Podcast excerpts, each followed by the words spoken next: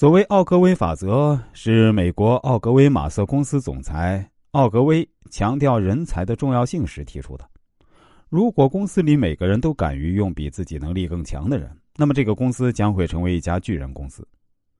在一次董事会上，奥格威在每位与会者的桌上都放了一个玩具娃娃，并让大家打开看看。董事们不明所以，纷纷带着疑惑打开娃娃，结果发现里面是一个同类型的更小的娃娃。再打开一看，里面又有一个同类型更小的娃娃。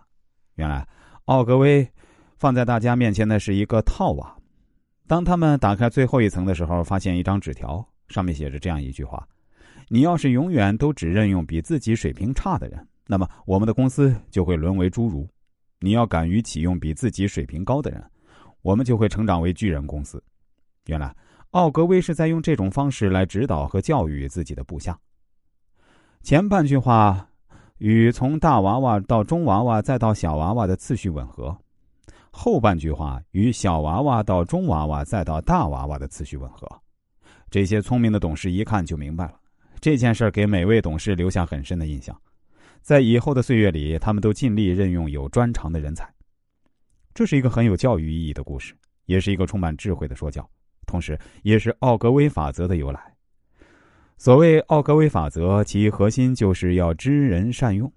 知人善用有两层意思：一是要知道这个人的专长，然后把他放在合适的位置，让他发光发亮，尽显专长。另一层意思是，知道某人的某些能力比自己强，敢于让他担当重任，信任他不妒才。也就是说，作为一个领导者，最要紧的不是各种专业技能，而是胸怀，要善于选择人、任用人来补齐自己的短处，形成一个团体。即使一个人才智出众，也无法胜任所有的事情。唯有知人善任的领导者，才可以完成超过自己能力的伟大事业。在当今这个知识经济的时代，领导者更需要有敢于和善于使用比自己强的人的胆量和能力。只有这样，他的事业才会蒸蒸日上。一八六零年，林肯当选为美国总统。